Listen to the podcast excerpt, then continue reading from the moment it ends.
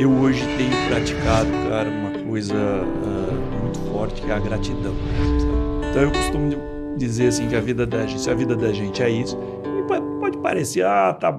Não, acho que a gente tem que pensar nisso para dar um valor. Mas uma coisa que vai te deixar muito feliz e vai fazer com que você entenda realmente o estoicismo e a calma da mente é quando você encontra o seu propósito. E se não encontrou ainda, comece ajudando Mas os outros. Mas aqui da minha já foi isso. Você fala assim, puxa vida, o que, que eu vou fazer com isso? Ainda consigo viajar, namorar, visitar lugares, passear, estar tá aqui com vocês, curtir os filhos, os netos, aproveitar isso melhor das básicas. E a hora que a gente um... volta para essa simplicidade, sai desse barulho todo e volta para dentro, a gente começa a encontrar simplicidade. E essa história só me lembrou e, muito um... Então eu acho assim que essa questão da sabedoria, de ter humildade para ouvir, sabe?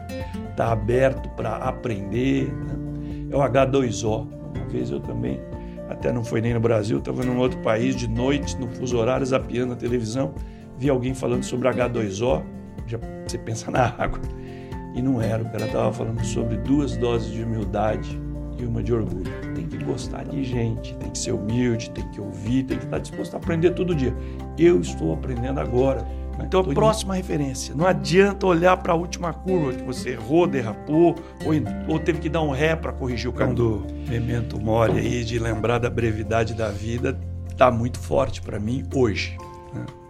Estou né? com 64 anos e segundo eu aprendi aí na, na imersão que eu fiz recentemente, você faz a conta de 80, né? Pode ter um bônus, mas é uma estatística isso. Então assim, essa questão da próxima referência para persistir e resistir uma coisa que eu aprendi é, a duras custas, né? E hoje, é, olhando para o estoicismo, a gente vê tantos exemplos que se eu soubesse teria me facilitado. Mas eu gosto, eu defino muito como agenda de águia e agenda de galinho de Deus. Não tem ninguém que está aqui nos ouvindo, nos assistindo, que não ganhou um presente de Deus, que é o seu ponto. É melhor aproximadamente já do que exatamente nunca. Olá, meu nome é Léo Simão, seja muito bem-vindo a esse nosso segundo episódio do podcast do Chamado Estoico Empreendedor. É um podcast onde a gente vai trazer para você grandes empreendedores, grandes empresários do Brasil, como que eles conseguiram né, chegar nesse sucesso, viver suas vidas, com as lições que hoje, depois da gente olhar para trás, né, conectando os pontos, a gente vai percebendo que várias dessas lições eram estoicas e que existe praticamente aí há 2.300 anos ajudando as pessoas a terem a calma da mente, é aquilo que a gente mais busca, né? Ter paz, ter tranquilidade, ter a calma da mente. E hoje eu tenho aqui comigo um convidado muito especial, uma pessoa que é extremamente inspiradora, que iniciou em uma casa no interior de São Paulo, casa muito humilde, muito simples, e alguns anos atrás vendeu sua empresa. Valores câmbio de hoje seriam próximos de um bilhão de reais, foram 190 milhões de dólares lá em 2011. Ele foi um maior empreendedor no setor de energia elétrica privada, não tinha fotovoltaica, não tinha nada desse mercado gigante que é hoje. Ele praticamente criou isso lá atrás de uma forma que vocês vão entender como foi incrível e inovadora para ele. Presidente do conselho da Endeavor por vários anos e depois deu ainda um give back incrível, atuando também na política, tentando levar um pouco dessa visão empreendedora para a política também. Eu tenho uma grande honra de ter aqui comigo Wilson Poit, muito bem-vindo, prazer.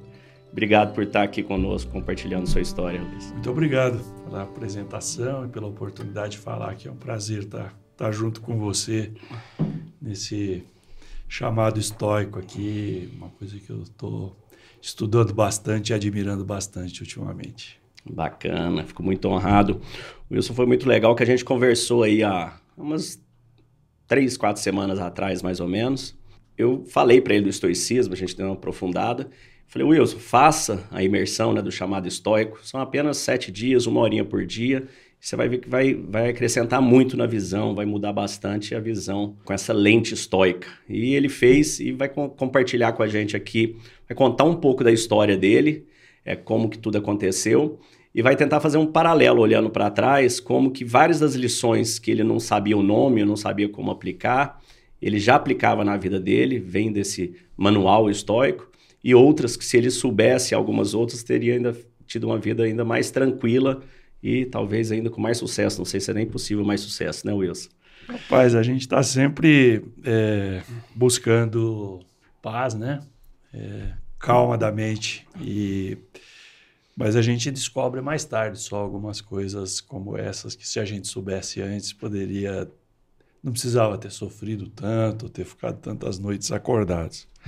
Mas a minha história começa na roça. Eu tenho 64 anos, nasci em 1958 e morei até os 12 anos de idade no sítio, numa casa de madeira, é, sem energia elétrica. Eu, meu pai, minha mãe e meu irmão. Fui na escola no sítio, andava a pé uns 4 quilômetros, fiz o primário todo ali. Era um sítio de café na zona rural de Oswaldo Cruz, que fica ali na, no oeste do estado de São Paulo. E não ter luz em casa até os 12 anos não é não ter Wi-Fi, essas coisas, é sem geladeira, sem televisão, sem luz, com lampião.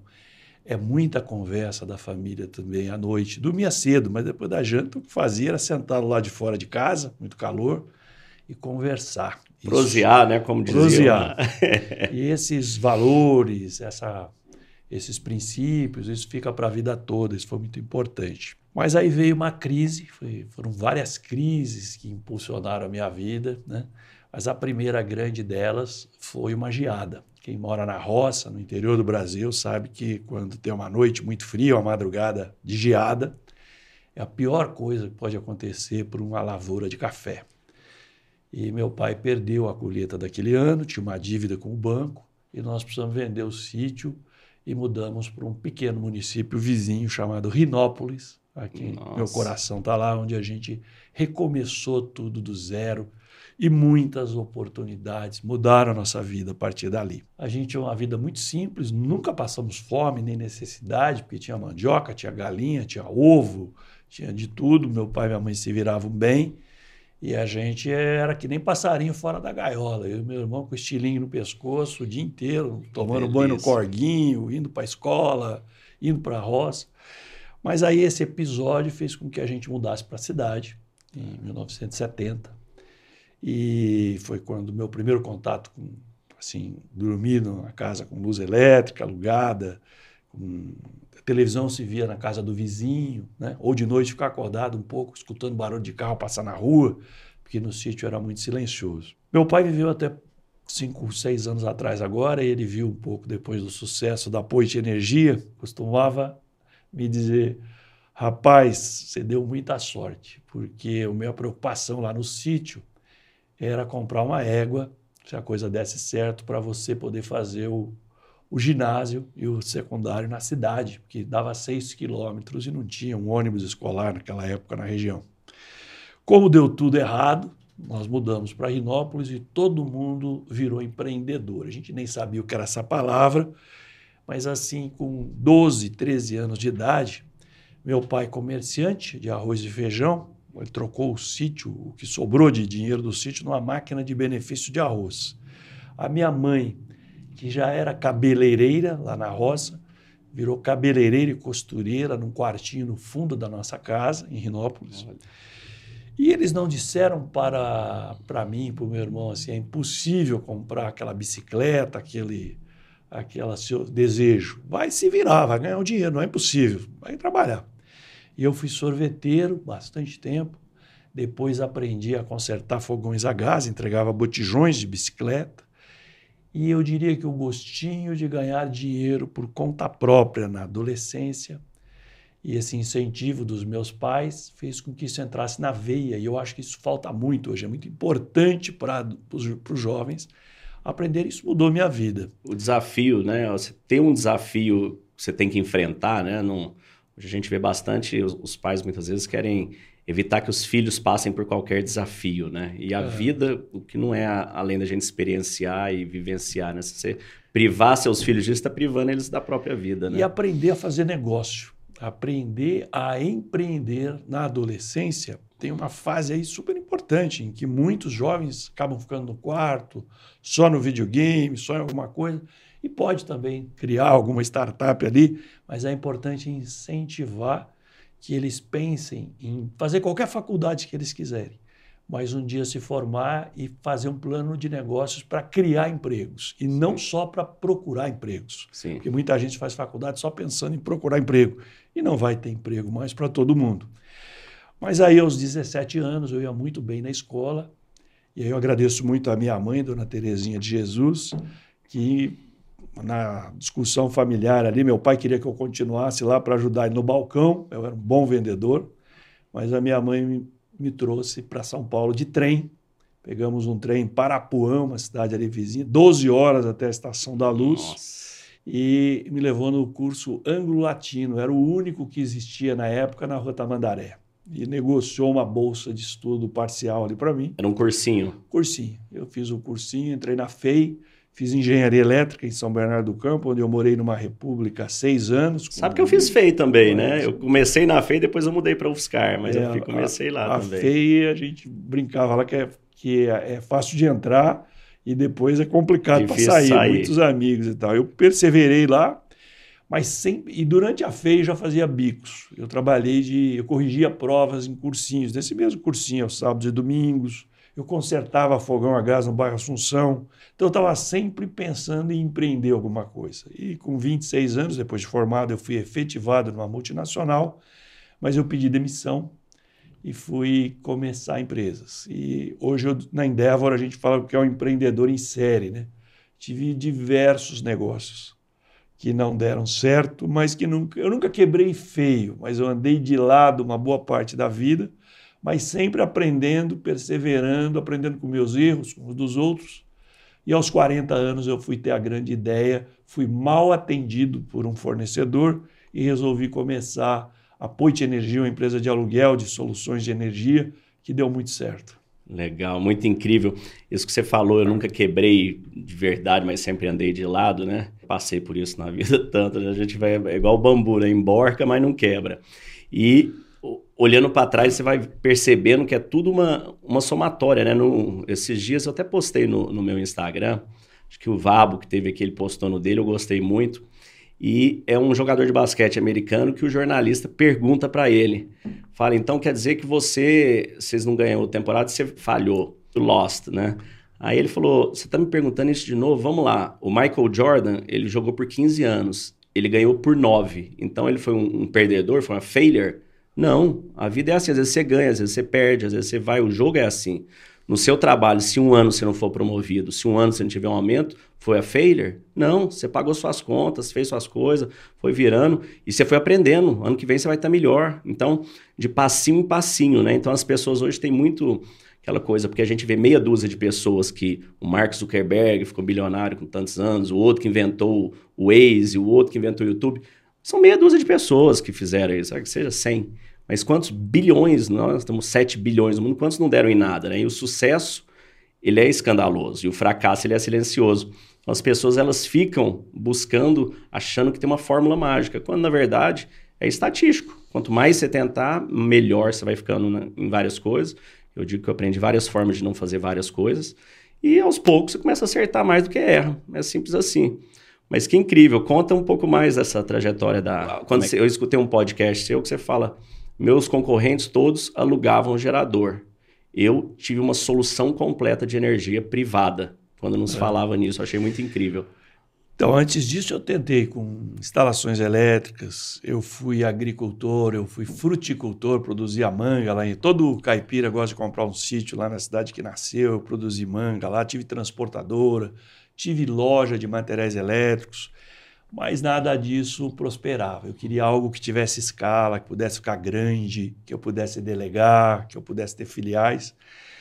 E eu, eu falo muito em faculdades, às vezes com jovens, como você falou aí, que já estão com 30 anos, já estão desesperados, que não acharam startup ainda que vai decolar. E eu falo, olha, para mim, é, a coisa não estava ruim, mas eu estava sempre recomeçando ou trabalhando em paralelo. Estava num negócio, mas estava pensando num outro que talvez dar certo. E aos 40 anos, como muitos de nós em alguns serviços, eu fui mal atendido. Às vezes você é mal atendido num restaurante, num show, num lugar que você fala, puxa, eu faço isso melhor do que esse cara. E eu fui encarregado de fazer um evento. E eu, como engenheiro eletricista do show, naquela época não era tão comum, me encomendaram que alugasse um caminhão gerador para ficar atrás do palco para backup. Foi um caminhão sujo, barulhento e incompleto o trabalho. Eu precisei providenciar eletricistas, cabos, diesel. Eu disse: eu faço isso melhor do que esse cara, vou fazer um serviço completo. Comecei a pensar em comprar um caminhão branco, limpinho, muito silencioso, para alugar para shows. Na minha cabeça ia ser para eventos. E a gente que é empreendedor, que tem vontade de fazer negócio, está sempre de ideias, né? Todo dia está anotando uma ideia nova. E eu digo que, que a diferença de um empreendedor e de um louco é que o empreendedor convence os outros da sua loucura.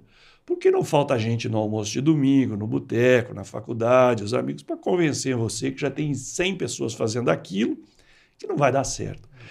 E eu estava quase esfriando essa ideia quando eu fui no salão do automóvel, no AMB, com meu filho, na época eu tinha o Vinícius, que eu tenho quatro filhos, o Vinícius é o mais velho, e vimos lá um caminhão em oferta, era leasing em dólar um para um. Naquela época tinha tudo para dar errado o meu negócio. Eu financei, eu fiz uma ficha ali. Falei, eu vou comprar um caminhão desse, botar um gerador em cima, pensando só num side business. Ia ser um negocinho para alugar para shows. Não sabia que aquilo ia mudar toda a minha vida. Porque logo eu resolvi ir num evento nos Estados Unidos, em Los Angeles, para ver como que se fazia aquilo para cinema lá, como se alugava e como eu digo, a roda já foi inventada em algum lugar, né? Viajar, visitar eventos, participar, assistir as coisas, como um podcast como o nosso, te dá ideias. Né? E eu voltei de lá e passei a não dizer mais que eu tinha uma locadora de geradores. Eu mudei o negócio. Olha, eu tenho uma empresa que aluga infraestrutura elétrica temporária completa. Muda tudo, que era, gera... né? era valor agregado à locação. Então era gerador, cabo, eletricista, diz, eu faço tudo para você. E comecei a fazer isso para shows, só que aí a Rede Globo na época viu meu equipamento muito bonito, silencioso, me contratou em 1999 para fazer um uma pedaço da Fórmula 1. E aí depois eu comecei com os Big Brothers da vida, fiz acho que os primeiros 13 ou 14, onde tudo é alugado minisséries como O Alto da Compadecida, Olha. que foi feito lá na Paraíba, né, do Ariano Suassuna, com grandes. Até hoje está de vez em quando reprisando aí. E a gente mandava caminhões e todo o serviço completo para isso. Depois veio outros mercados, os bancos, a bolsa de valores, as empresas de call center. E aí eu resolvi focar. Foi um outro momento da minha vida. Eu atirava para tudo quanto é lado. Aí eu vendi aquele sítio lá, que já não dava mais só alegrias, mas muita preocupação, e passei a. Falei, vai ser por aqui, um mercado de locação, de fornecimento de uma infraestrutura completa, e deu muito certo. Vieram vários eventos. Privatização de telecom no Brasil, precisava de gerador em muita torre de celular pelo Brasil inteiro. Que ano que foi esse início aí? Foi em 99, 98, eu comecei a empresa. Fernando Henrique. 99. Ali, tá. Aí veio o ano 2000, veio uma grande sorte, mais uma crise. Mas o Brasil, o empreendedor, quando tem todo mundo, quando o empreendedor dá certo, o cara fala: ah, você é rabudo, você dá muita sorte. E aí é que a gente fala que sorte é o encontro de uma oportunidade ou uma crise com uma pessoa pre preparada. Né? Eu estava preparado para ter sorte. E aí é, disseram que no ano 2000 muitos que estão nos assistindo sabem disso, e acabar o mundo. Né? Por vários motivos, motivos religiosos, de uma série.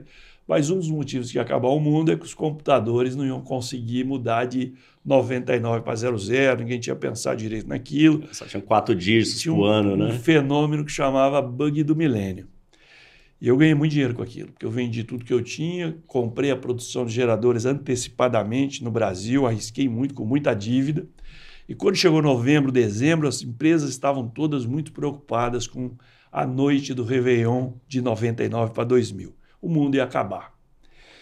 E podia acabar a energia para os computadores das usinas elétricas, etc. E eu aluguei tudo que eu tinha e que eu não tinha, que estava para chegar por um preço muito bom, para a noite do fim do mundo e para três meses depois do fim do mundo, porque ninguém sabia o que podia acontecer depois. Vai que não acaba, já tem um gerador, né? E recebi tudo adiantado, porque já que o mundo ia acabar também, é. tinha que receber adiantado.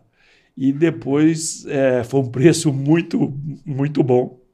E como todo mundo sabe, não aconteceu nada aquela noite, foi uma noite de plantão, né, de muita gente. Eu estou falando aqui de bancos. O mundo inteiro, era só o que se falava. Televisão, época, né? empresas de mídia, do que tinha.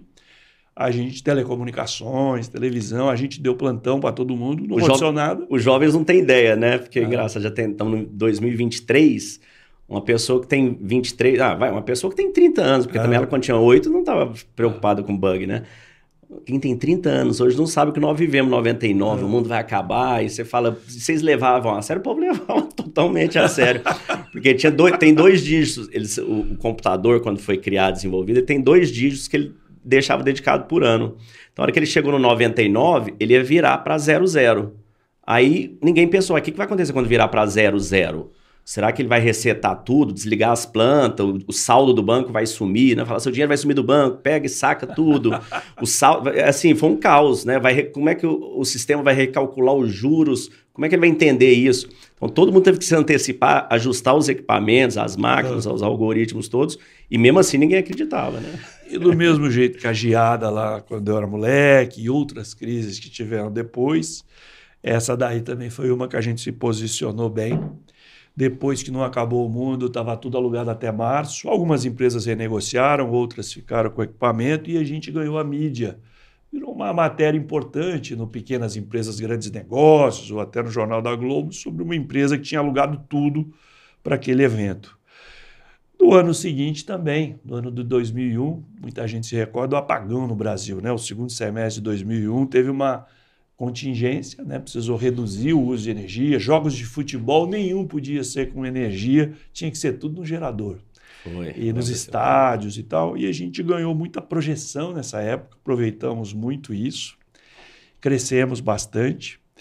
E foi aí também que apareceu a Endeavor na minha vida. A Endeavor havia acabado de ser criada no Brasil no ano 2000, pela Marília Roca, e trazida ao Brasil pelo Beto, pelo Jorge Paulo, pelo Marcel e uma série de grandes empresários. Deixa eu só abrir aqui. O Endeavor, para quem não sabe, é um grupo criado por uma mulher chama Linda nos Estados Unidos, que é um grupo que eles selecionam no mundo inteiro, que eles chamam de empreendedores de impacto. Empreendedores que têm essa visão de pensar grande e crescer e dar esse give back, retornar. É uma coisa que a gente fala bastante dentro do, do chamado estoico, né? o simpatia. Estamos todos conectados, a gente tem que se ajudar. E esse conceito da Endeavor é um conceito maravilhoso eu tenho a grande honra de fazer parte da Endeavor também desde 2013 e, e sempre te admirei lá, sempre foi dos primeiros, né? O, o, o old school da Endeavor.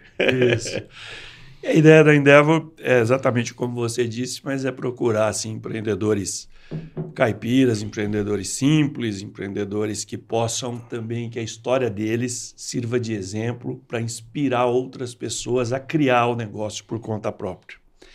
Eu entrei na Endeavor, sou um dos primeiros e passei a não receber dinheiro, mas recebia conselhos. Né? E tive muitos mentores que me ensinaram realmente que a roda já foi inventada, eles me davam conselhos e me ensinaram a sonhar grande e pensar que a minha empresa podia crescer muito, como uma empresa de energia brasileira que pagava todos os seus impostos, me ajudaram a criar um, um conselho consultivo, porque era um one-man show, né? A empresa tinha o meu é. nome, eu era o engenheiro, tinha um time muito bom de pessoas, mas precisava de pensar na, na, diferença de gestão e propriedade, que é um grande problema do empreendedor brasileiro, é achar que porque ele é o dono, ele é o melhor gestor, mesmo e crescendo muito, eu precisei de outras pessoas.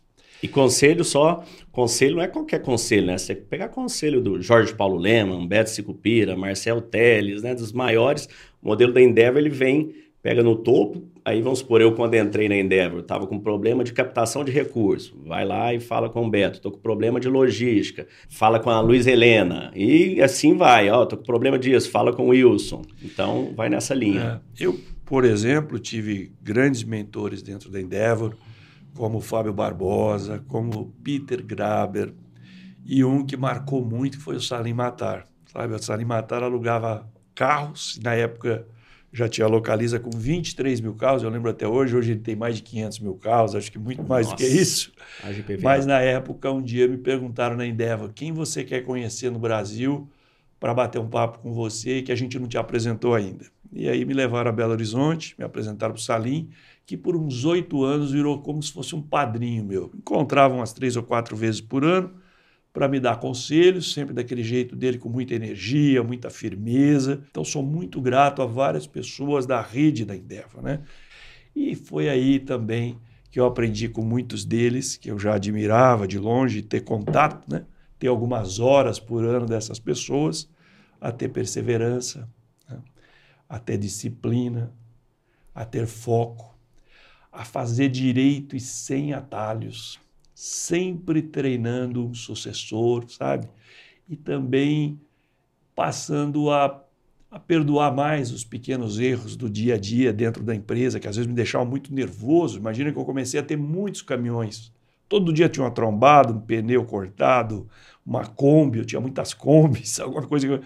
Aquilo me deixava muito nervoso. Eu comecei a entender que eu precisava me distanciar do dia a dia, passar a ter esse conselho consultivo, auditar a empresa, porque um dia eles sempre me diziam que um dia eu podia abrir capital, podia fazer um IPO, não acreditava, achava para o caipira que nasceu na roça, naquela casinha de madeira lá, pensar, pô, já tá bom.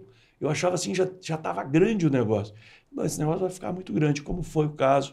Se espalhou por todo o Brasil, depois do apagão, depois da privatização de telecom. E a gente alcançou 18 é, capitais no Brasil, com filiais. E depois acabei indo para o Chile, para a Argentina, para o Peru, convidado pelos próprios clientes uma Ericsson, uma Nokia Siemens, uma Claro, uma Vivo. Então eu vejo hoje, fazendo a imersão que eu fiz recentemente, inclusive aí, muitos conceitos que talvez se eu soubesse naquela época eu teria facilitado, mas que incrível como isso existe há tantos anos e como foi de tanta valia é, no sucesso que teve a Poit até o auge. Quando chegou em 2008, eu vendi um terço para um fundo de investimentos, já pensando em fazer um IPO. Mas aí dei outra sorte grande, que em 2011, já praticamente líder de mercado em geradores, naquele ano de 2011 o Brasil foi escolhido, naquele mesmo ano, para ser sede futura da Copa do Mundo de Futebol e sede da Olimpíada. E aí eu passei a ser visto como um alvo, como uma empresa target para os grandes no mundo nesse negócio, porque eu tinha filiais em todos os lugares onde ia ter jogo de futebol, eu tinha uma logística toda e eu era uma empresa arrumadinha, pensando no IPO. Quando você tem uma empresa bem arrumada, ela serve para qualquer coisa. Serve para um IPO, serve para a sociedade, para receber investimento, ou até para ficar para sua família, porque ela tem governança, ela estava bem arrumada.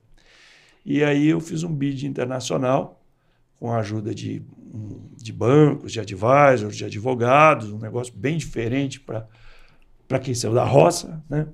mas com a ajuda é, de várias pessoas e eu fiz alguns roadshows pela Europa, pelos Estados Unidos e o líder mundial que se chama Agreco, que tem ações na Bolsa de Londres, é uma empresa escocesa, já tinha fazia todas as Olimpíadas e Copas do Mundo e outras Olimpíadas de Inverno, uma série de coisas.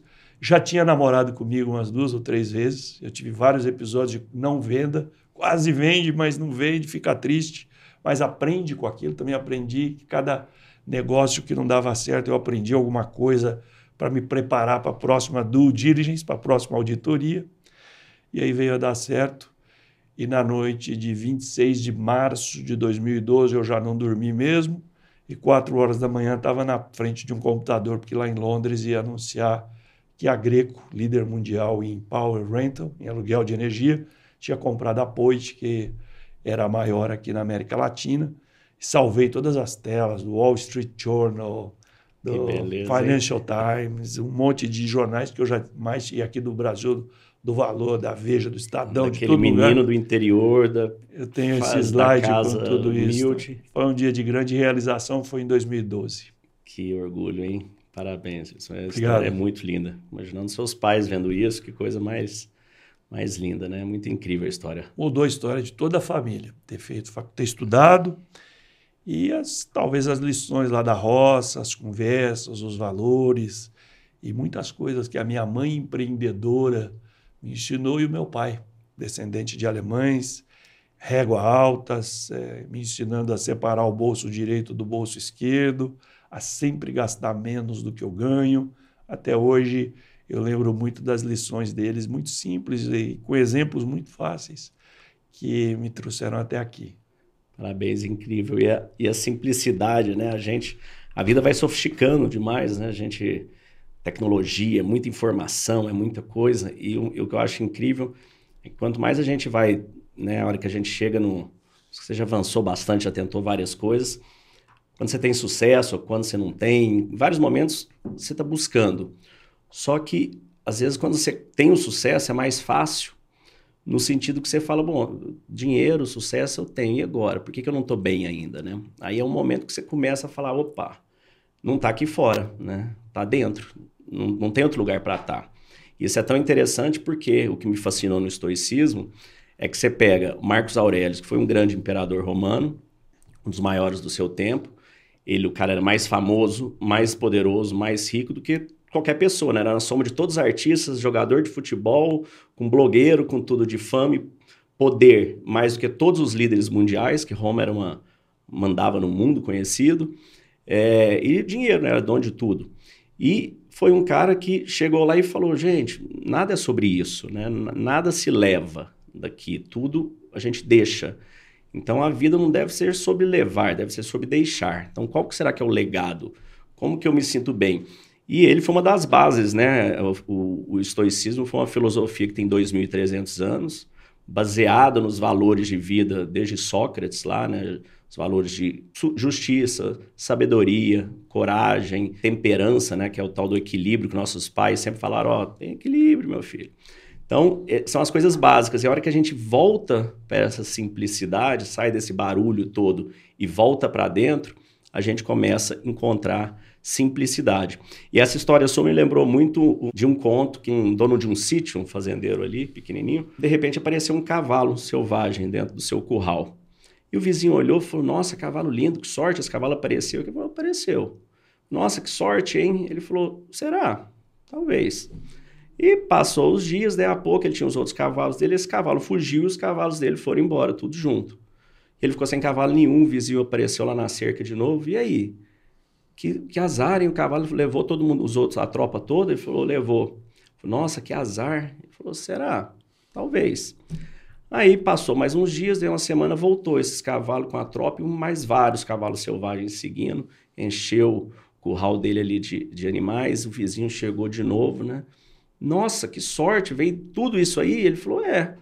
Mas que muita sorte sua. Ele falou, será? Talvez. Aí o filho dele foi lá montar num desses cavalos para amansar e caiu e quebrou a perna. Aí lá vem o vizinho, né? Nossa, que azar, quebrou a perna. Falou, quebrou. Falou, nossa, que azar. Ele falou, será? Talvez. Aí daí a pouco começou, o país entrou em guerra, foi todo mundo alistado para ir para a guerra. E a maioria das, das jovens daquela época morreram na guerra. E o filho dele não pôde ir porque estava com a perna quebrada. Então, sorte ou azar? A gente não sabe, né? A gente só consegue ver isso, como disse Steve Jobs no, na palestra dele em Stanford, a gente só consegue conectar os pontos quando a gente olha para trás. Um dia mais tarde a gente vai entender o porquê de tanta coisa que acontece na vida da gente. Então, às vezes não vale a pena, pode ser alguma coisa que te. uma porta que se fecha e permite a abertura de uma outra muito melhor. Aí a gente entra na nossa primeira lente, amor fati, né? A lente estoica que nos diz que não tem, você tem que amar aquelas coisas que o destino te traz, né? Você tem que amar uh, tudo que o destino te traz, porque o destino, o universo, Deus, natureza, o que quer que você queira chamar, é ordem, não é caos, né? Não é que a Terra às vezes tá, passa próximo do Sol, todo mundo queima, às vezes distancia todo. Não, ela está sempre no eixo perfeito. A gente respira oxigênio, suas células faz milhões de coisas, volta. Tudo existe perfeição, tudo é alinhado. Então, as nossas vidas, apesar de a gente não ter capacidade para compreender, elas têm um propósito específico.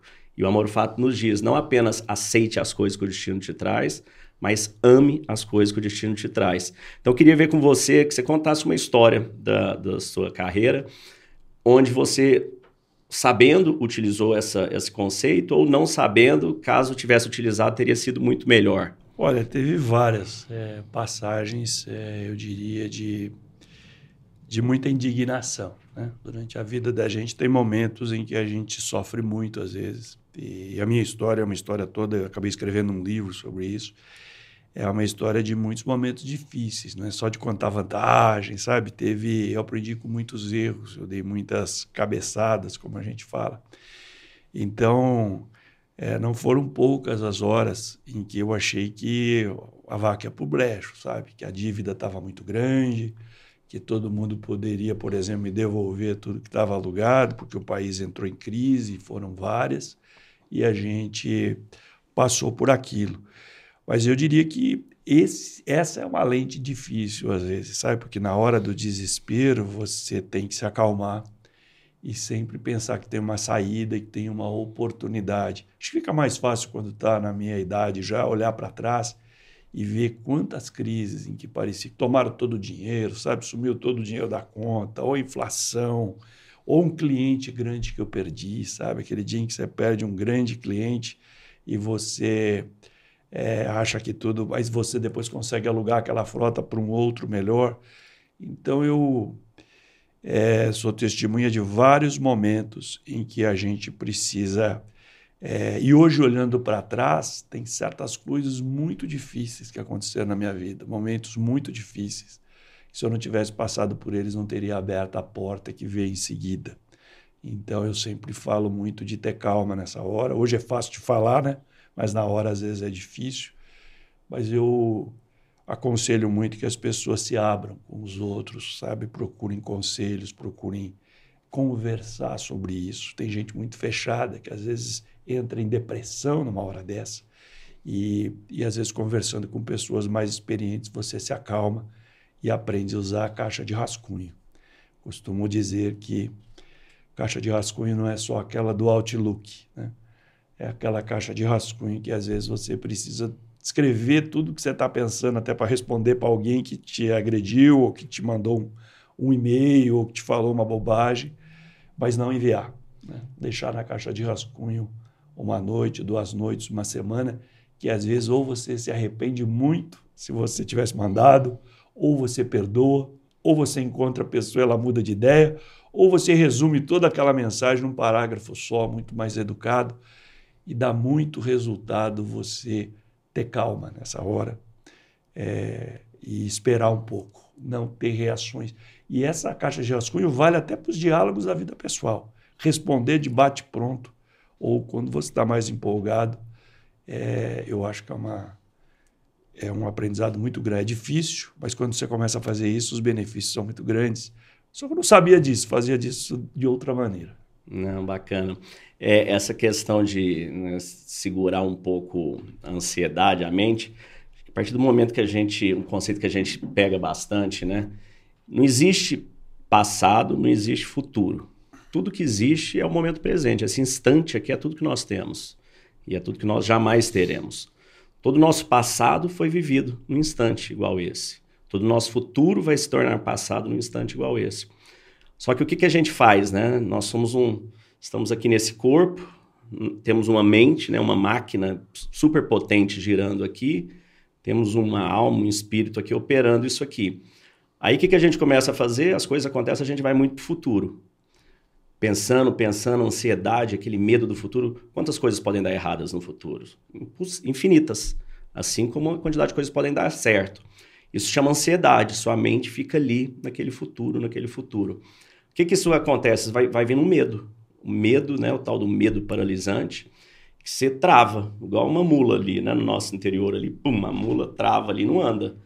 Por quê? Por conta de tantos pensamentos negativos. Aí vem a nova palavra, né, a prima da ansiedade, que é a procrastinação. A procrastinação é você com medo de enfrentar o que você tem que enfrentar e de, de tomar as ações que você tem que tomar. Aí qual é a salvação?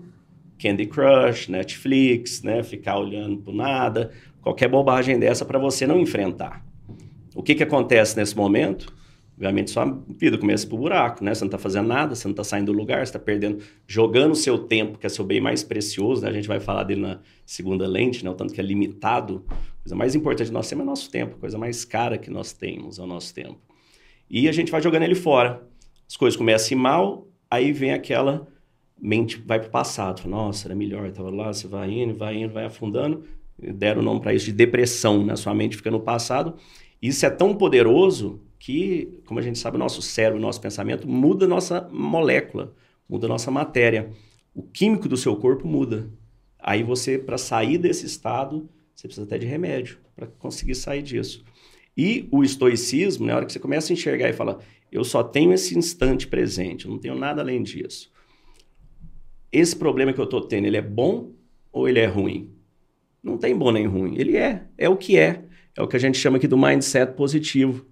As coisas simplesmente são. quem as define como boas ou ruins é a nossa mente. Então, dentro da sua história, tudo que você contou de crises que o Brasil teve, todo mundo, ah, o Brasil vai quebrar, ah, o Banco do Milênio, ah, não sei o quê. Todo mundo olhou o copo meio vazio. O que, que você fez? Você foi lá e olhou o copo meio cheio. E você falou, é aqui nessa crise, né, a palavra crise no chinês é, é, oportunidade, segundo eu li, né? não chequei porque eu não consigo checar em chinês, a internet diz tudo. Mas é oportunidade, você viu essa oportunidade e chegou onde chegou, porque não era bom nem ruim, só era. E você foi lá e adereçou aquilo lá. É muito incrível. Parabéns. agora vamos para a gente continuar o bate-bola aí dentro das lentes, né? Humildade, memento mori. Queria que você contasse um pouco o que você sentiu nisso na sua vida, contasse alguma história que te trouxesse, explica para as pessoas o que, que é essa reflexão e o que, que isso te Olha, essa questão do memento mori aí, de lembrar da brevidade da vida, está muito forte para mim hoje. Né? Estou com 64 anos e segundo eu aprendi na, na imersão que eu fiz recentemente, você faz a conta de 80, né? pode ter um bônus, mas é uma estatística. Então eu costumo dizer assim que a vida da gente, a vida da gente é isso, e pode parecer, ah, tá. Não, acho que a gente tem que pensar nisso para dar um valor. A minha já foi isso. Aí você fala assim, puxa vida, o que, que eu vou fazer com isso? Ainda consigo viajar, namorar, visitar lugares, passear, estar tá aqui com vocês, curtir os filhos, os netos, aproveitar isso o melhor possível, porque eu posso ter um bônus, esse negócio pode também pode ser um bônus com uma qualidade de vida Vai tão boa. Qual, né? Pode acabar daqui a pouco, na hora que eu sair daqui.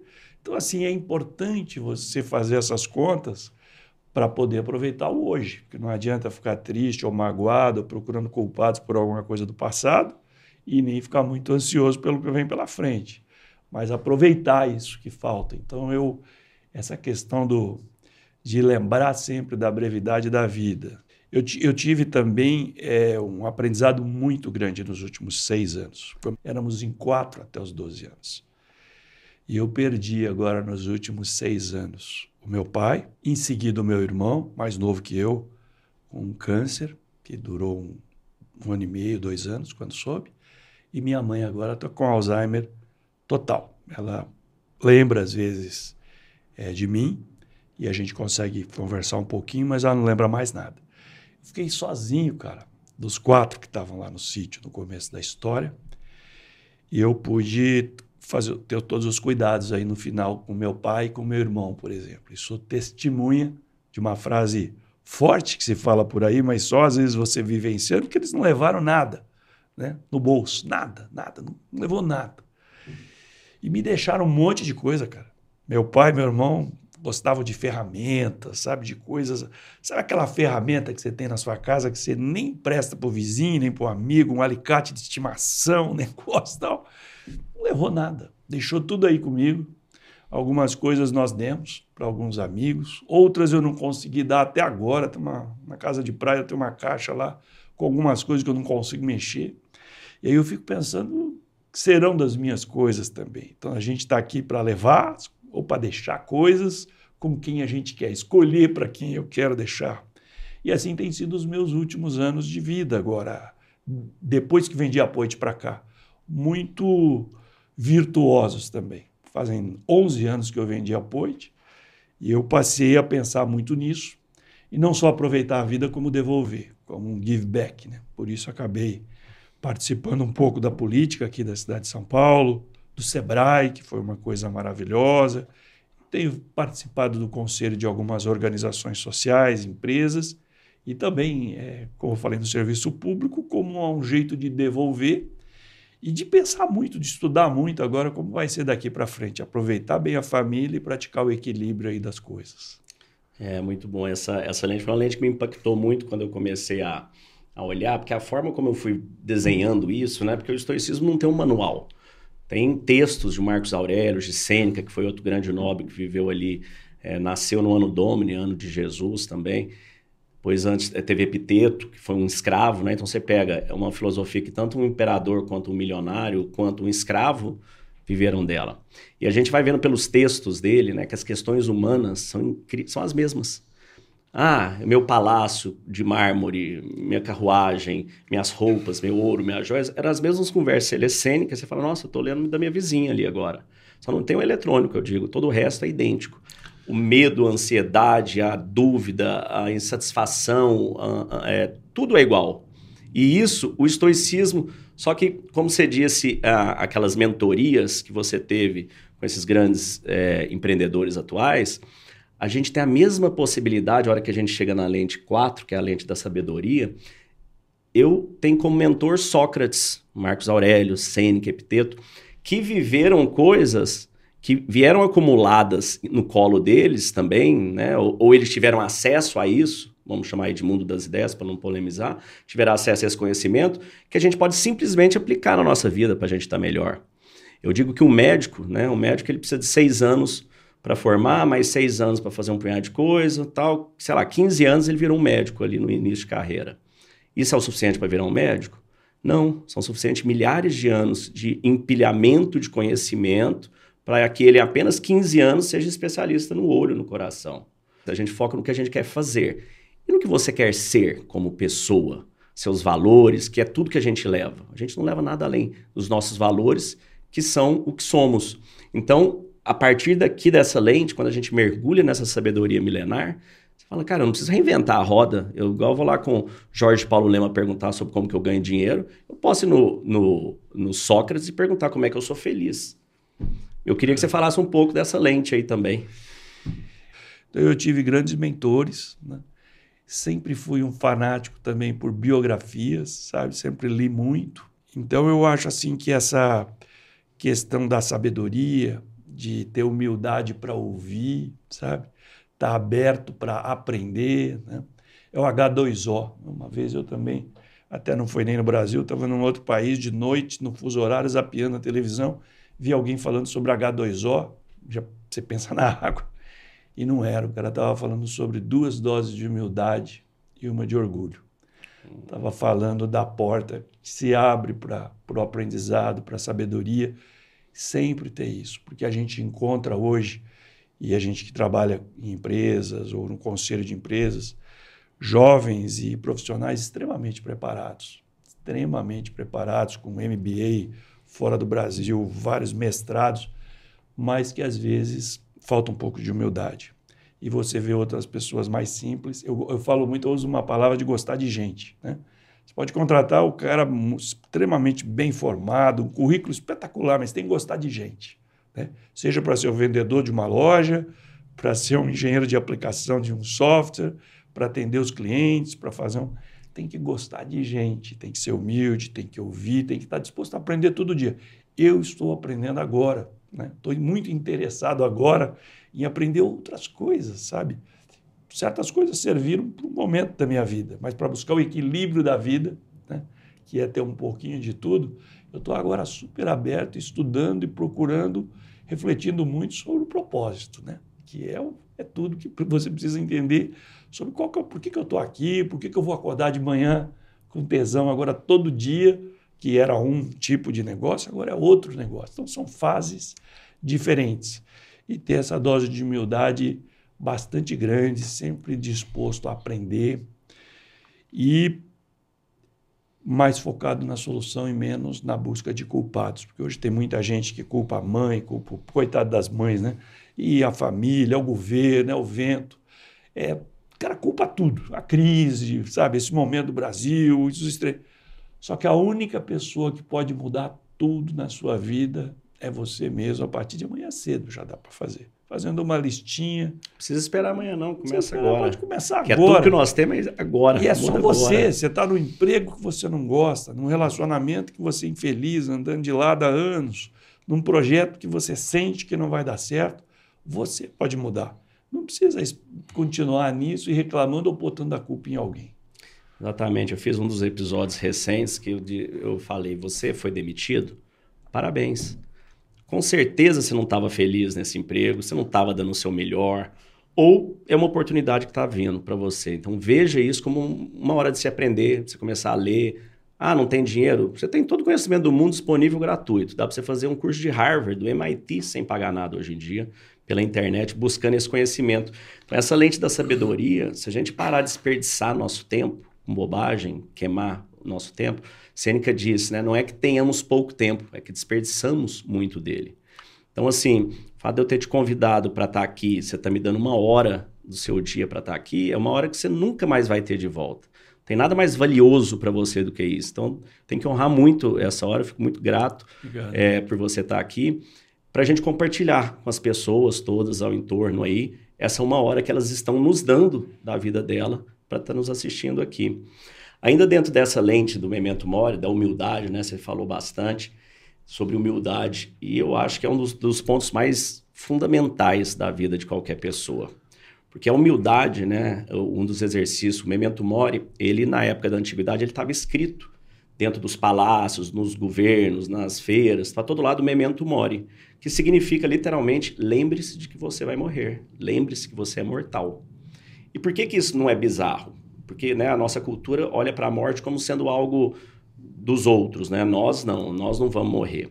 Mas vamos morrer. Todos nós vamos morrer. Todos que já passaram morreram todos vão. É natural, né? Eu digo, nós temos 80 voltinhas em torno do Sol na média. Se você for muito bem, você ganha um bônus. Se não for, você não sabe quando você vai viver. Então, o Sêneca ainda diz: um velho ou uma criança, quando morrem, ambos perdem a mesma coisa, que é o momento presente. E Marcos Aurélio diz: faça da morte uma conselheira, porque ela é uma ótima conselheira. Então, quando você olha para a morte, você não deve olhar para a dor, você deve olhar para a perspectiva.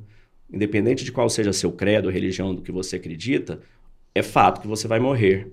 É fato que você tem esse instante presente e, como disse Marcos Aurélio ainda, faça desse instante como se fosse seu último instante. Viva das suas virtudes e dos seus valores.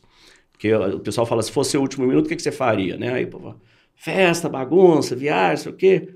Isso, isso tudo é, é, é, efêmero, isso tudo não traz felicidade, traz diversão e alegria. Agora, os valores, que eu acho que é um ponto muito importante, que hoje em dia a sociedade às vezes vai se desconectando, a gente perde, né? O que, que são os valores? Dentro do estoicismo, nós temos aqui o summum bonum. São os quatro valores principais. Justiça, você ser uma pessoa justa com as pessoas ao seu redor.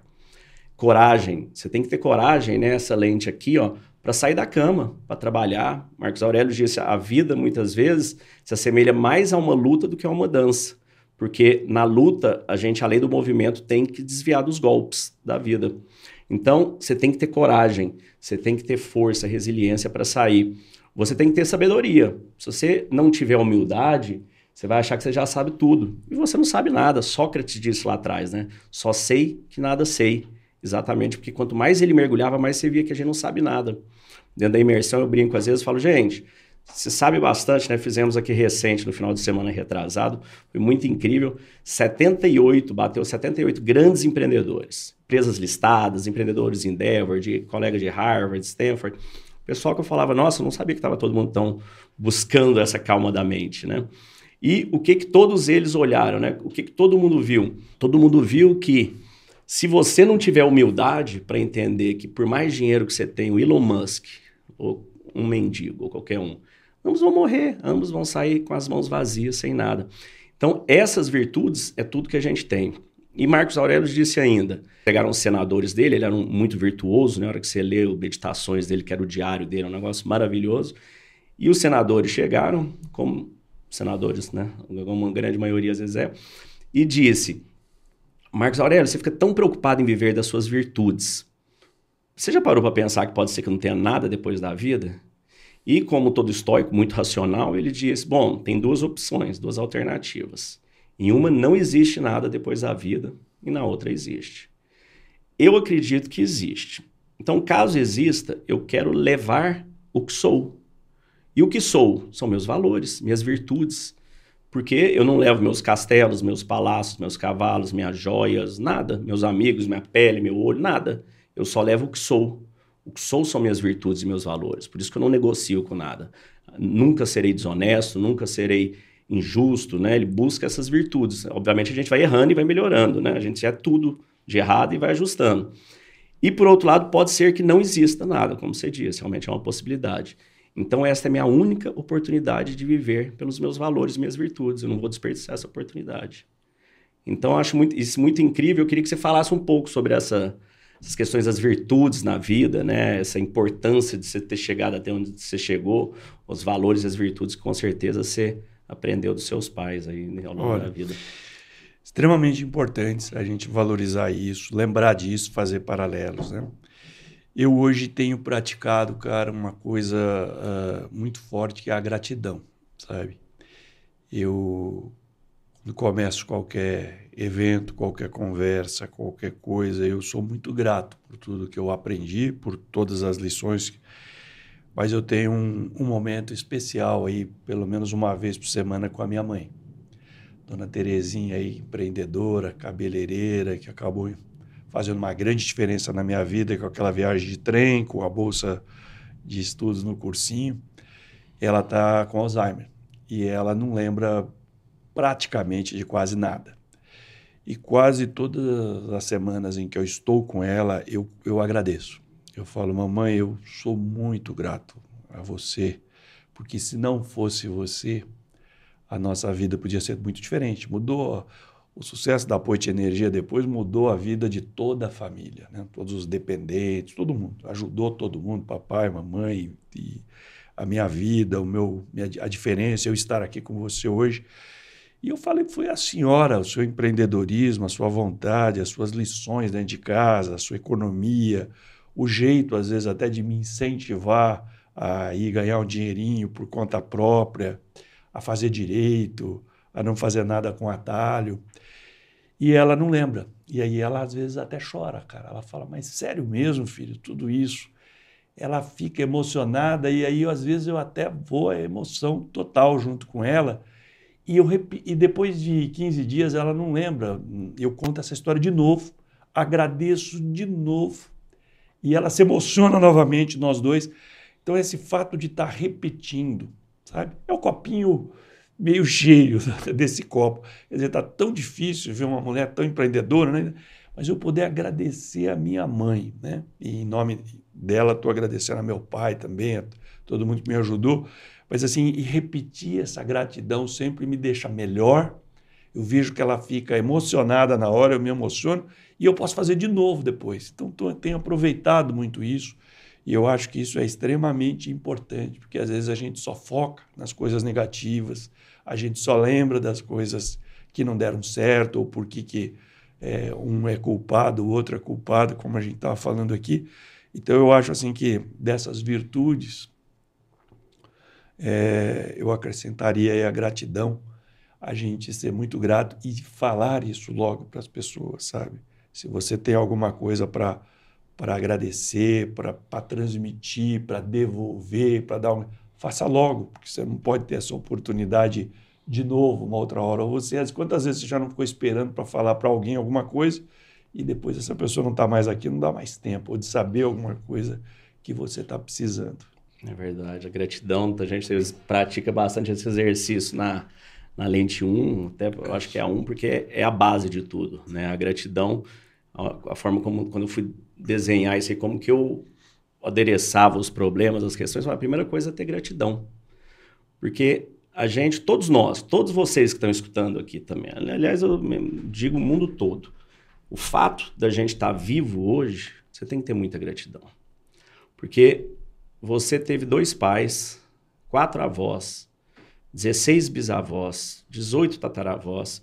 Se você voltar 100 anos, né, 16, 32, 64, 128, 256, 1024, 2048, você voltar 300 anos, nós estamos falando em 4 mil ancestrais seus que passaram por fome, miséria, pandemia, guerras, trans, traçando o oceano sem saber onde estava chegando ser um centavo, doenças cruzando. E se qualquer um desses tivesse dado errado, você não estava aqui hoje. É. Foram vencedores que de alguma forma foram vindo e você chegou aqui hoje. Então, independente de, de você ter dinheiro, quem tem, quem não tem, o tanto de dinheiro que você gostaria de ter, você tem uma internet, nós não estava vendo aqui, um celular mínimo você tem. Você mora num país que não tem guerra, você mora num, num tempo que não tem essas pandemias tão graves igual tinha. A gente até passou por um, mas né, é, piece of cake, né, comparando com o que já teve nas pestes anteriores. Você vive num momento de, de conforto excessivo, né? Hoje você está na sua casa, eu, esse dia me, me, me, impactou. Na hora que eu parei para pensar, eu estava com a minha esposa assistindo um filme, aí passou uma pessoa, foi no McDonald's tomando um, um, um milkshake. Eu pensei na nossa vontade de tomar um milkshake. Aí tocou a campainha, eu dei pausa. Ela foi lá ver, resolveu, eu falei, ah, vou pedir um milkshake. Entrei no iFood, pedi um milkshake. A hora que ela resolveu as coisas, ela 15 minutos depois, ela já chegou para mim, tinha recebido na porta o milkshake. Eu tava na cama ali no celular. Falei, gente, olha que coisa surreal. A hora que eu dei pausa para voltar ao filme, eu tava com o milkshake na minha mão. Então, o nível de, de conforto que a gente tem hoje, né? Você fala, tem que ser um milionário para pedir um milkshake do McDonald's. Não, eu gastei 12 reais, alguma coisa assim. Então, ele é, é muito surreal. E isso muitas vezes faz com que a gente se acomode, com que a gente fique procurando as poucas coisas que não estão certas na nossa vida. Quais são essas? Ah, eu queria ganhar um pouco mais. Ah, eu queria ter um carro melhor. Ah, eu queria. Parece que está todo mundo em Dubai ou nas Maldivas agora, né? Você olha, você é impactado pela mídia social, as pessoas só postam as coisas boas, e você acha que só você que está trabalhando e está todo mundo curtindo a vida. Isso, isso, vai gerando uma angústia na pessoa, né? A hora que ela acha que aquilo é real, que aquilo é importante. E o que o estoicismo nos traz é nos trazer para essa presença, nos trazer para as coisas que importam. Olhar para dentro e falar, cara, o que, que, é mais importante do que uma calma da mente? Do que você está tá tranquilo na sua vida pessoal, do que você está tranquilo nos seus relacionamentos, do que você está tranquilo na sua empresa, na sua vida profissional. E o mais incrível, o mais mágico disso tudo para mim é que isso só depende de uma decisão sua agora. Você pode estar tranquilo agora, qualquer que seja a situação que você esteja vivendo. Doença, morte, perda, tudo. Pode juntar tudo num pacote. Dá para você estar tranquilo agora? Dá. É uma decisão que o estoicismo nos mostra. Quero estar tranquilo agora. Resiliência, né? resistir e persistir, que também é tudo para você. Não adianta você ter coragem para iniciar se você daqui um, dois dias para, né? Você começa a malhar, não persiste. Começa a fazer regime, à noite come. Começa uma empresa, desiste. Não chega em lugar nenhum. Resiliência, né? Persistir e resistir. Quando foi perguntado para Confúcio se ele pudesse definir e separar a vida em uma palavra, ele disse tolerância. E do outro lado do mundo, né, Epiteto, ali na, na, em Roma, ele diz que com uma ele não conseguiria definir a vida, mas com duas, que era persistir e resistir, seriam as palavras para a vida dele. Porque a vida, ela é, nós somos, na minha visão, somos seres espirituais passando por uma experiência humana. Então a gente está aqui para experienciar, a gente está aqui para viver.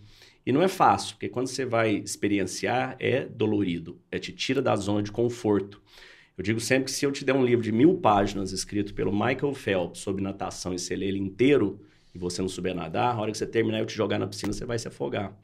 Então, é sobre experienciar, sobre errar, acertar, persistir e resistir. Sobre isso que é empreendedorismo. Então, eu queria que você contasse, escolhesse uma, porque imagino que você deve ter 100 mil histórias de persistência ah. e resistência. Escolhe aquela mais eh, emblemática, né?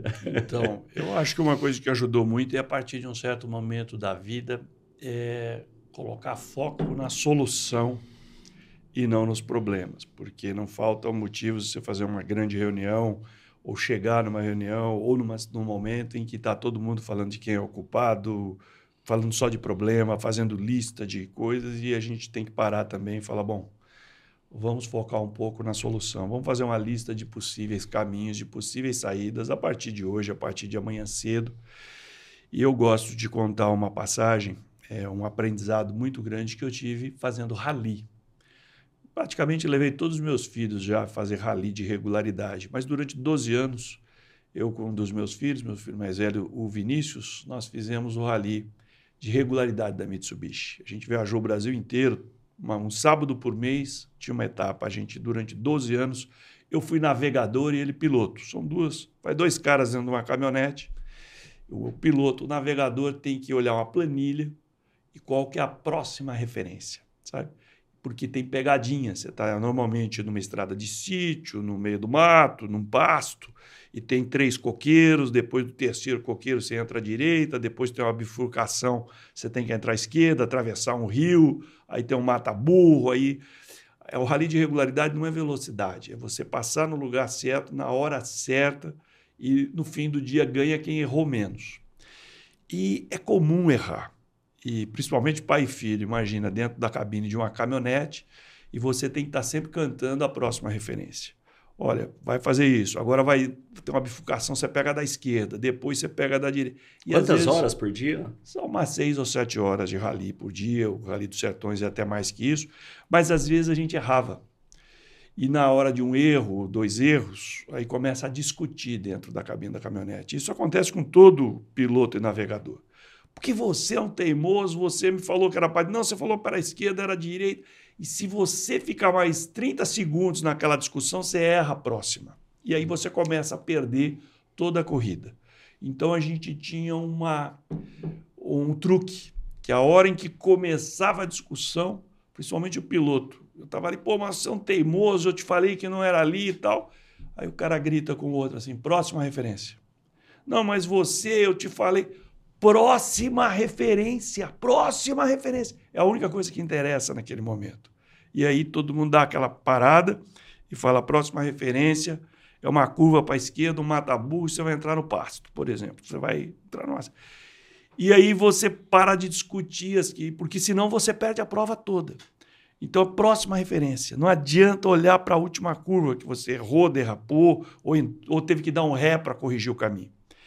E essa palavra era muito forte para a gente corrigir. Teve provas que a gente ganhou no final do dia, pegou pódio, foi até primeiro lugar em algumas vezes, subimos de categoria e durante a prova houve uma crise muito grande. Mas a próxima referência resolveu tudo.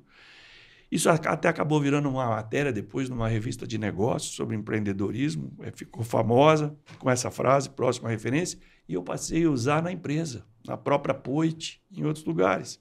Reuniões difíceis, às vezes, em que você tem que parar todos os diretores ou gerentes e falar, gente, e a próxima referência? O que a gente vai fazer amanhã? Porque não adianta ficar procurando culpados, saber quem foi que fez isso.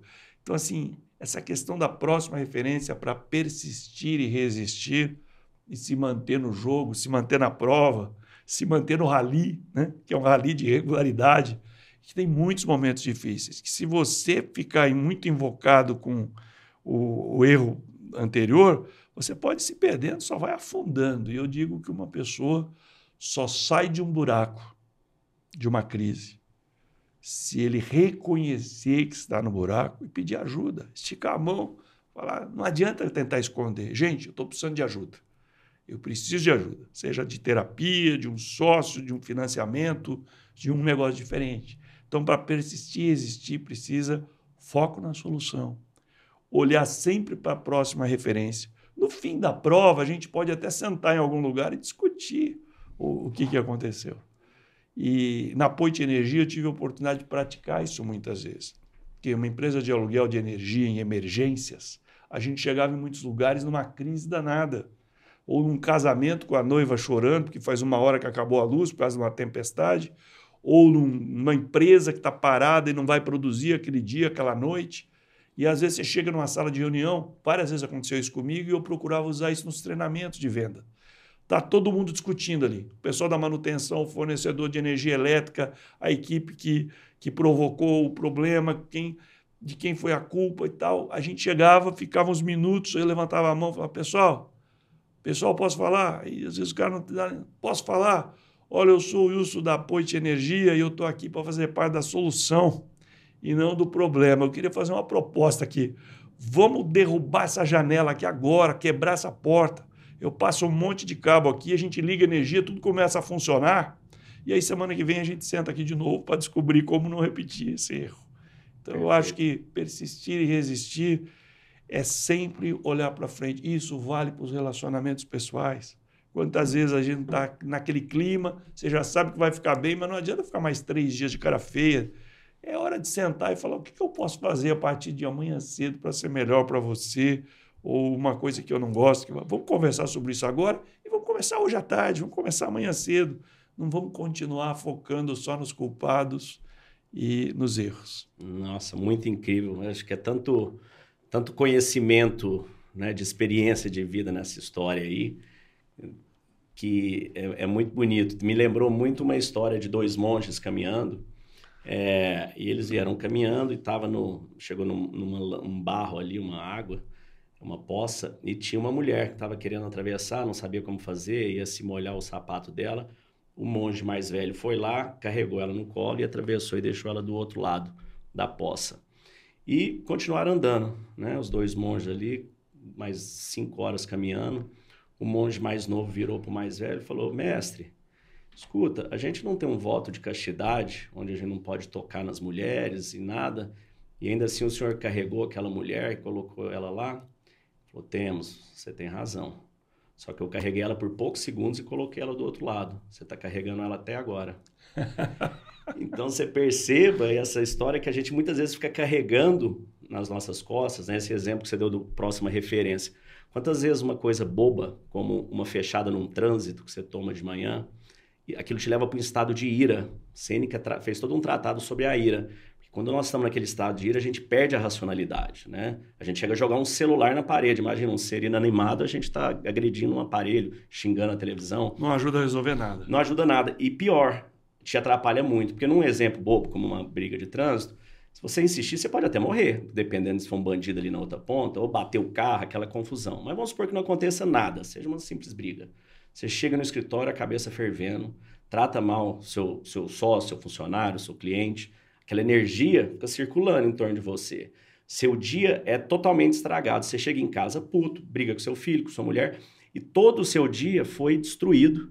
Às vezes, relações, negócios que você ia fazer, por conta daquele vetorzinho no início do seu dia, que foi uma fechada de trânsito. E aquele cara que te fechou, você pode ter certeza de uma única coisa na sua vida. Não foi por querer. Ele não saiu de manhã e falou, vou encontrar o Wilson, vou fechar. Ele nem sabe quem é você. Ele nem sabe quem é nada. Ele simplesmente foi pro lado e fechou. E aquilo a gente sai da nossa racionalidade e a gente não volta. Então, isso que você fez com o Vinícius é incrível porque é tipo um, uma palavra em estalo, né? Próxima referência. Eu quero até pedir licença para eu começar a usar isso na minha vida, essa palavra, né? Muito boa. Uhum. Próxima referência. Para com essa bobagem. Aí, na hora que vocês vão sentar no final do dia, você nem lembra da maioria da, dos problemas nenhum, porque aquilo foi tão efêmero, tão sem sentido. Ganhando ou perdendo, vocês fizeram o que vocês se propuseram a fazer, que era pai e filho dirigindo em prol dessa experiência, né? Não é da vitória, você não, você não ganha nada com uma vitória além da experiência, lógico, da emoção, lógico, né? Lógico. E aproveitando aí o gancho de você falar de pequenas coisas que nos deixam muito nervoso, uma coisa que eu aprendi é, a duras custas, né? E hoje, é, olhando para o estoicismo, a gente vê tantos exemplos que se eu soubesse teria me facilitado mas eu gosto, eu defino muito como agenda de águia e agenda de galinha. Né? Dois tipos de agenda. Agenda de galinha é aquela que a maioria de nós temos durante a vida, e olhando para trás, quanta agenda de galinha que eu já tive. Galinha, para quem mora no sítio, para quem conhece, ela não voa bem, ela não sabe voar, ela só quando toma um susto, você dá um susto nela, ela voa um pouquinho, voa para cá, voa para lá, corre ali, mas ela não voa bem. E é a agenda, às vezes, da gente. Corre aqui, corre lá, acode aqui, alguém te chama, você aceita convites que não precisava ter aceito, vive numa correria danada e quando passa a régua no fim do mês ou no fim do ano, o problema não é a brevidade da vida. O problema é o desperdício do tempo. A gente Cênica. perde muito tempo. Cênica. Cênica. A águia não, ela voa alto, ela olha tudo e ela lá de cima escolhe o alvo. Quando ela desce, ela desce na certeza ela escolhe as batalhas.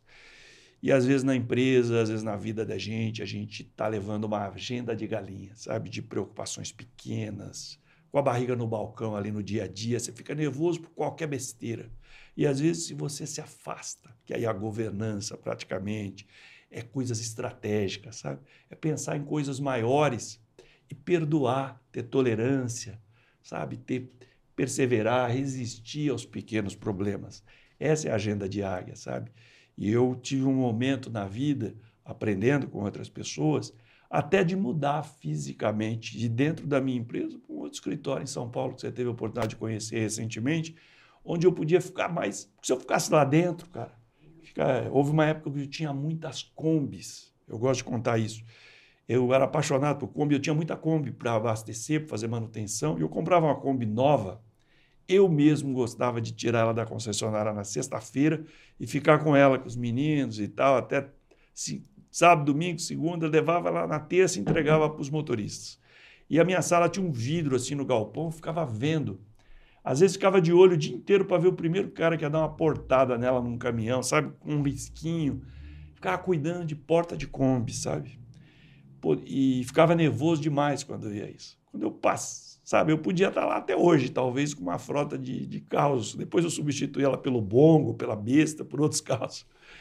Mas eu, quando eu deixei de fazer isso, cara, e passei a fazer coisas maiores, a, a passar, ficar, não ficava nervoso com pequenas coisas, até fisicamente pensar em estratégia, sabe? Visitar meus concorrentes, aprender as coisas, ter uma agenda de águia. Estou buscando ela até hoje. Não quer dizer que a minha é totalmente águia. De vez em quando eu dou uma olhada, minha própria, a minha esposa, minha secretária fala: essa agenda está de galinha, está muito.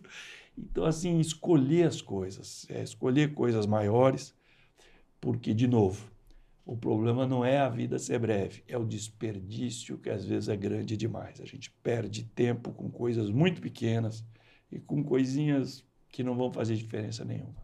Muito boa. Agenda de águia, mais um aprendizado. Isso aí me remete, muita, né, as pessoas muitas vezes assistiam, às vezes falam, ah, mas coisa grande, pensar em pequena, empresário desse tamanho, como é que eu não tenho essas coisas tão grandes para pensar? Estou trabalhando aqui, pagando meu dia a dia. Mas eu acho que o grande ou pequeno tem que ficar muito claro que nunca é sobre dinheiro, sobre material. É grande ou pequeno sobre o que importa para você ou não. Eu lembro que eu escutei uma entrevista, um podcast do Guilherme Bentimol. Escutei ele falando alguma coisa. Ele falou o seguinte: falou, cara, não me convidem para jantar. Eu não janto, eu não saio, eu gosto de dormir, ficar com a minha família, gosto de ficar em casa à noite, não gosto de voltar à tarde, dormir tarde. Eu achei aquele interessante porque eu sempre fui uma pessoa, sempre gostei do dia. Eu ia para festa, para essas coisas com meus amigos antes, eu sumia, dá um sono, dá um desespero, vamos embora, vou dormir. E até hoje, eu fiquei muitos anos ainda brigando com isso, porque parecia que eu tinha obrigação de ficar saindo à noite, né? Aquela época. Depois eu percebi, eu falei, não tenho obrigação de fazer nada disso, eu não gosto disso, não vou fazer esse ponto. Simplesmente não vou. Acabou essa coisa. Então isso é algo que me, te ajuda a olhar para dentro e ver o que é importante para você. Porque às vezes você fica se culpando, se levando a fazer algo que não, não te traz nada, porque você acha que a convenção social você deveria ficar fazendo aquelas coisas e aquilo não traz, porque nós somos impactados por muito barulho na nossa mente no dia todo. Eu gosto de dizer que é o seguinte, é, dentro da imersão, eu acho que o primeiro ponto é a gente, quando a gente vai olhar para dentro, né, quando a gente vai fazer os exercícios de meditação e viagem mental, eu medito 20 minutos por dia desde que eu tenho 15, 16 anos, fiz várias técnicas de meditação para me escutar. Por quê? Porque a hora que a gente percebe que a mente não somos nós, né? Nós somos o quê? Nós somos o espírito que opera esse corpo. E no início é difícil você perceber isso. No início você acha que você é a sua mente. Só que eu falo, gente, a mente é igual o celular. Seu celular, ele tem um hardware, que é nosso corpo, ele tem um software que vem programado. Ele faz várias coisas que não precisa fazer. Ele liga, desliga, recebe mensagem, manda mensagem, acende a luz, desliga, atualiza, faz, toca o alarme, tudo ali sozinho, está lá pré-programado. E a nossa mente também. Imagina, sua mente ela está fazendo o seu corpo todo funcionar, trocando bilhões de células, pegando oxigênio, transformando em gás carbônico, devolvendo isso, fazendo isso. Enquanto isso, você está dirigindo um carro.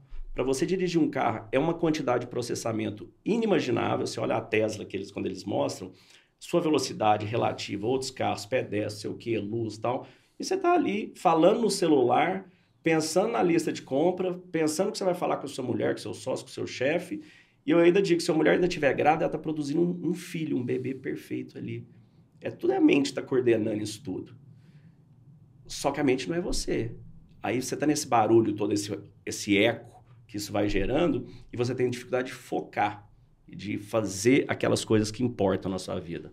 De encontrar a calma, a tranquilidade, para você ver o que é prioritário. Porque a gente tem um tempo limitado. O tempo de todo mundo é igual, 24 horas. Olha o que, que você construiu com as suas 24 horas. Você pega várias outras pessoas que construíram algumas poucas mais, algumas muitas menos, com as mesmas 24 horas. E isso nos leva para um último ponto. Simpatia do estoicismo, a sétima lente do transbordo. Que é quando a gente percebe que não apenas nós somos essa mente, nós somos esse, esse espírito, essa alma, que ela é interconectada com as demais, porque nós somos pura energia. Eu falo na imersão sobre aquele, aquele episódio que é incrível, Universo Misterioso, que digita aí com Morgan Freeman, que mostra realmente as moléculas, a energia, aquela coisa toda. E como que nós aqui conversando é uma troca de energia entre nós e entre quem está assistindo, e são todos conectados. Aí você volta para a primeira aqui, a gente não leva nada, nós temos que ter humildade, temos que ter fé, aqui é uma lente que a gente abordou pouco, mas é a lente que conecta as demais, né? Se acreditar que o mundo é ordem, não é caos. E a hora que você faz a pergunta, né? É, é, Manuel Kant diz a felicidade, né? Que é eudaimonia no estoicismo. Nós estamos aqui porque a gente quer felicidade, a gente quer uma vida plena, serena, tranquila, em paz. Como que a gente consegue fazer isso? Epiteto disse, né? A felicidade é um verbo, é um exercício contínuo e permanente de atos de valor. Aí você fala, mas felicidade não é verbo, mas deveria ser, né? Para ele era como se fosse, porque você não chega na felicidade, você vive feliz se você permanecer em atos de valor. E Emmanuel Kant disse uma frase muito bacana também que me ajudou a conectar ainda mais essas de epiteto, que é quando você busca a felicidade, não é ela que você encontra. Quando você busca os seus atos de valor, quando você busca as virtudes, ela vem como subproduto desses atos de valor. E isso você fala o que, que são as virtudes. Aí vem na, aí você pega de Jesus, pega de qualquer líder. A hora que você percebe que sua vida não é sobre você, sua vida é sobre as pessoas que você toca. Porque estamos todos conectados. Então, você transbordar, né? Esse momento da sua vida, você transbordou a vida inteira, financeiramente, economicamente, gerando empregos, riqueza, gerando luz para o planeta, né, para o país. E agora você ainda vai transbordar ainda mais né, de conhecimento, de sabedoria para o seu entorno. Então, eu queria que a gente fechar aqui com essa lente desse transbordo, o que, é que você nos traz. Eu acho que é, é, tem bem a ver com esse momento e com o que a gente está fazendo aqui hoje, que é a luz, né? E é o propósito. E tanta gente às vezes nos fala, né? Pô, mas eu estou procurando qual é o meu propósito, ainda não sei qual é o meu propósito. E aí já ouvi você mesmo dizer que quando a gente não está na dúvida, começa com o propósito de ajudar os outros. De todo mundo, quando nasceu, ganhou um presentinho de Deus. Não tem ninguém que está aqui nos ouvindo, nos assistindo, que não ganhou um presentinho de Deus, que é o seu ponto forte, que é aquilo que você é bom, que é aquela sua habilidade. Então, Infelizmente, tem gente que trabalha 30, 40 anos num lugar sem fazer o que gosta e sem usar. Tem gente que nem desembrulha o presente que ganhou, nunca usa o presentinho que ganhou. Então, eu digo assim: todo mundo já sabe no que ele é bom, no que ele é melhor. Tem que tentar trabalhar com aquilo, trabalhar porque vai ser mais feliz, vai ser bom, vai ter o um resultado, vai ser mais feliz trabalhando com uma coisa que é a sua habilidade. E na medida do possível, então, pegar essa habilidade e transbordar. Né? Esse é um propósito. Dividir isso com os outros, falar sobre isso com os outros, ajudar as outras pessoas. Porque quando você for embora nessa brevidade toda que a gente está falando, você vai deixar o impacto de talvez ter mudado algumas vidas, ter influenciado algumas pessoas num propósito. Então, esse está muito. Hoje eu estou muito no ajuste desse propósito e a calma da mente tá muito, tem muito a ver com o propósito. Né? de descobrir para que, que eu estou aqui, o que, que eu vou fazer daqui para frente, e também para ficar calmo, é, partindo para esse fechamento nosso, o que está sob o meu controle e o que não está sob o meu controle. Quantas vezes, Léo, eu me preocupei na vida demais com coisas que não estavam sob meu controle. E quem está nos assistindo aqui, nos ouvindo, sabe. Tem coisa que não adianta, não está no seu controle. Para que, que você vai perder tempo desesperado com aquilo? Procura olhar o que, que você pode controlar, como é que você pode manobrar para ter a calma da mente e para poder buscar o seu propósito. Porque todo mundo tem que acordar. Quando você começa a acordar muitos dias sem saber por que, que você acordou, está faltando o propósito. Né? E o propósito é essencial para a felicidade, a saúde, né? prosperidade e propósito. Eu costumo dedicar essas três coisas hoje para todo mundo que faz aniversário. Né? Então, o transbordo tem muito a ver com descobrir por que, que a gente está aqui. E não é para acumular as coisas, não é para acumular. É, todo mundo precisa de dinheiro, todo mundo precisa de amor, precisa de saúde, mas uma coisa que vai te deixar muito feliz e vai fazer com que você entenda realmente o estoicismo e a calma da mente é quando você encontra o seu propósito. E se não encontrou ainda, comece ajudando os outros, todo dia ajudando alguém seja com conselho, seja com alguma coisa, seja com uma orientação empreendedora, seja com um momento que a pessoa está numa crise e precisa ser ouvido. Porque às vezes só de ouvir a pessoa você já está ajudando. Incrível. Esse, você trouxe a dicotomia do controle aqui.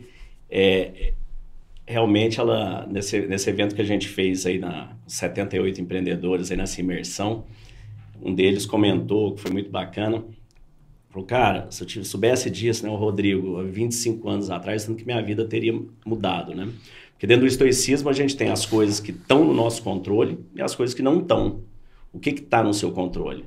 Como você age, como você reage, como você sente, deveria estar, caso você não consiga, é possível, como você pensa. Todo o resto está fora.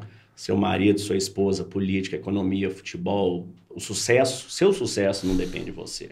Seu trabalho, sim. Você escrever um bom livro depende de você. Ele ser reconhecido como um bom livro não depende. Então, a gente coloca a nossa felicidade nas coisas fora do nosso controle. E quando você olha e fala, eu estou dando o meu melhor, e tá tudo bem, tá tudo certo. Eu estou aqui para viver, para experienciar e estou em paz com isso. Então, dentro desse transbordo, dentro do chamado estoico, né, a gente tem feito com empreendedores é, em todo o Brasil, imersões com as equipes, é, imersões com os colaboradores, para trazer essa presença para dentro do profissional também.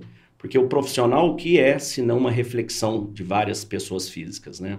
Se você consegue estar tá bem com você, você consegue estar tá bem nos seus relacionamentos.